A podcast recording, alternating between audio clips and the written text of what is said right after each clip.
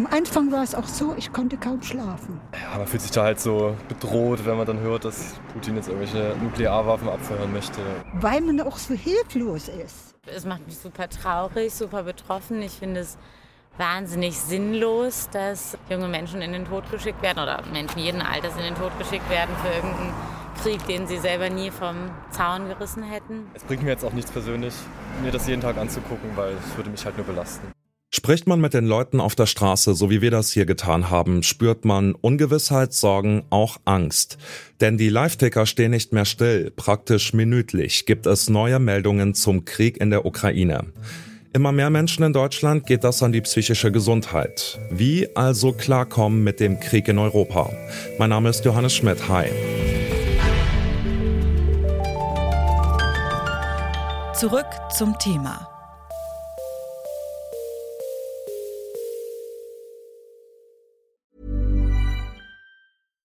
Bitte widmet eure Aufmerksamkeit unserem Werbepartner. Die Suche nach geeigneten Mitarbeitenden kann viel Zeit in Anspruch nehmen, muss sie aber nicht unbedingt, denn man kann sich helfen lassen. Zum Beispiel mit den Premium-Stellenanzeigen von Indeed, denn damit wird eure Stellenanzeige in der Suche sichtbarer und Bewerberinnen und Bewerber werden schneller auf euch aufmerksam. Indeed schenkt euch jetzt 75 Euro Startguthaben für eure Premium-Stellenanzeigen. Klickt dazu auf den Link in den Show Notes. Es gelten die AGB. Bilder von zerbombten Häusern und Geflüchteten aus der Ukraine bestimmen die Nachrichten und die sozialen Medien. Es trennen uns zwar über 1500 Kilometer vom Geschehen, doch selten hat sich ein Krieg so nah angefühlt.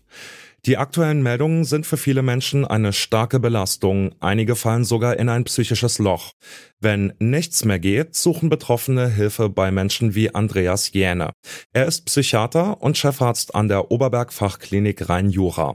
Ich habe mit ihm gesprochen und ihn als erstes gefragt, was die Situation in der Ukraine mit unserer Psyche machen kann.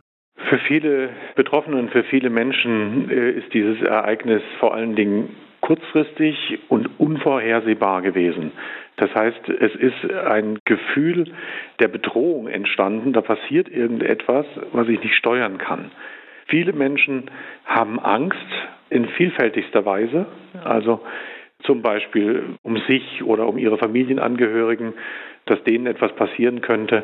Viele haben durchaus auch Angst vor den Flüchtlingen, dass einerseits das System wieder überlastet würde, wie das 2015 schon befürchtet worden ist. Andererseits, was für Menschen kommen da? Sind da vielleicht auch gefährliche Menschen mit drunter, die dann hier Anschläge begehen? Ja, werden wir als Deutschland Kriegsschauplatz in irgendeiner Weise? Das ist sicherlich das größte Problem dieses Gefühl, bedroht zu werden durch eine unberechenbare Macht, also dieses Handeln, was Russland da äh, getan hat, einen Aggressionskrieg, einen Angriffskrieg gegen ein Land zu führen, das macht vielen eben Angst und diese Bedrohung, es könnte uns ähnlich sein und es ist nicht vorhersehbar, es ist nicht berechenbar. Darunter leiden sehr, sehr viele. Schlafstörungen sind häufig, die kriegen die Bilder nicht aus dem Kopf, die haben Mitleid mit den, mit den Menschen, die man da sieht, die unter Bomben leiden und Verletzte gezeigt werden. Und es ist auch ein Gefühl der Ohnmacht. Ich würde da gern den Medienkonsum mit reinbringen, weil mir viele Leute berichten, dass sie sich völlig überrollt fühlen von der Nachrichtenlage. Und deshalb würde mich interessieren, haben Sie da vielleicht sowas wie eine Faustregel für den Umgang mit Medien? Weil einerseits will ich informiert bleiben und andererseits will ich nicht in ein Loch fallen angesichts der schlimmen Nachrichten. Wie kann ich damit umgehen? Welche Informationen suche ich? Und wie oft muss ich mir die angucken? Also muss ich jetzt wirklich ständig am Live-Ticker hängen, um äh, stündlich die Veränderungen zu verfolgen? Was hat das für mich für eine Relevanz in meinem Alltag? So eine Frage würde ich mir zum Beispiel stellen. Wenn ich informiert werden will, brauche ich wahrscheinlich eine Zusammenfassung von den Dingen, die passiert sind und die für mich relevant sind. Das heißt, eine bestimmte Zeit am Tag würde ich mich dafür informieren.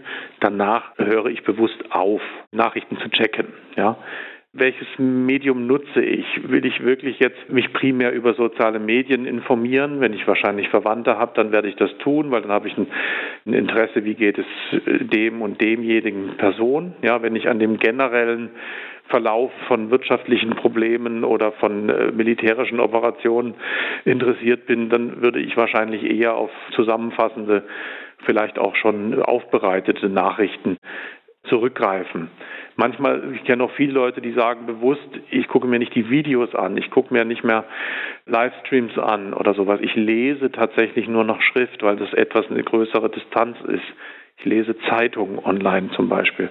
Ich habe dann nicht mehr die Bilder, die Töne im Kopf. Ja, also ich würde mir immer überlegen, was ist mein Ziel damit? Ja, muss ich wie ein Aktienkurs wirklich jede Minute quasi verfolgen, was da passiert? Wenn ich bestimmte Aufgaben habe, wahrscheinlich schon. Ja, das sowas machen sicher die Menschen, die dort in der Ukraine militärisch tätig sind, ja. Ne? Aber ich jetzt als jemand, der in Deutschland wahrscheinlich einen anderen Job hat, der braucht das wahrscheinlich nicht. Ich will informiert werden, okay. Dafür brauche ich aber nur bestimmte Informationen. Wie viel und welches Medium würde ich mir überlegen? Und vor allen Dingen dann konsequent zu bleiben, wenn ich die Information habe, gucke ich nicht mehr drauf. Dann mache ich zu.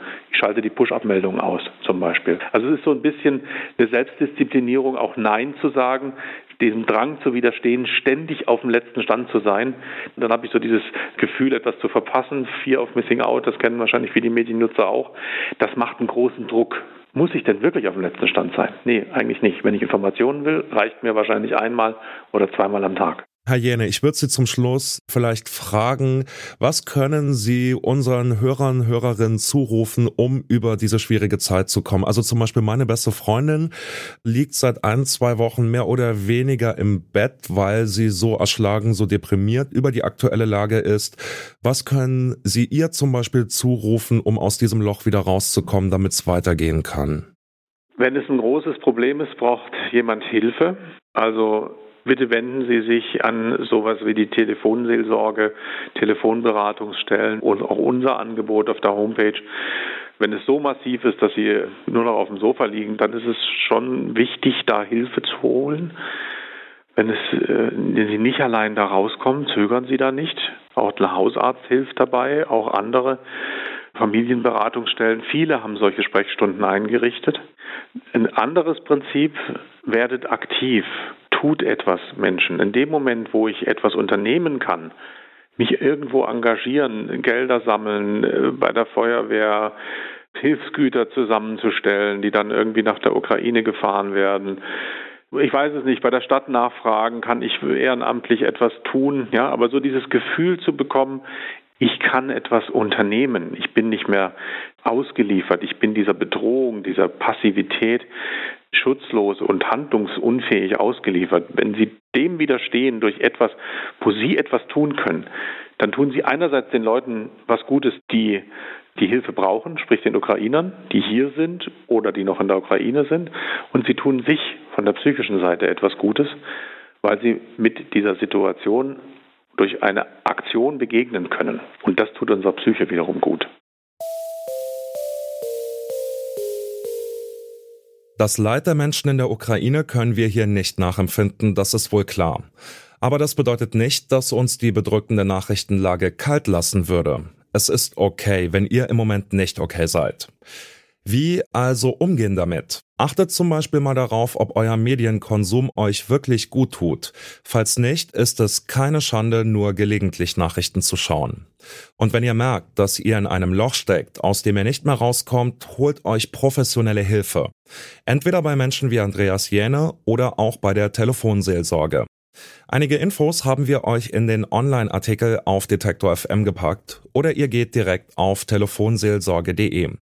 Man muss nicht warten, bis gar nichts mehr geht, bevor man sich Hilfe holt. Das war's von uns für heute. An der Folge mitgearbeitet hat Hanna Kröger, produziert hat sie Benjamin Sadani und Chef vom Dienst war Toni Mese. Mein Name ist Johannes Schmidt, ich sag zum Abschied, seid lieb zueinander. Zurück zum Thema vom Podcast Radio Detektor FM.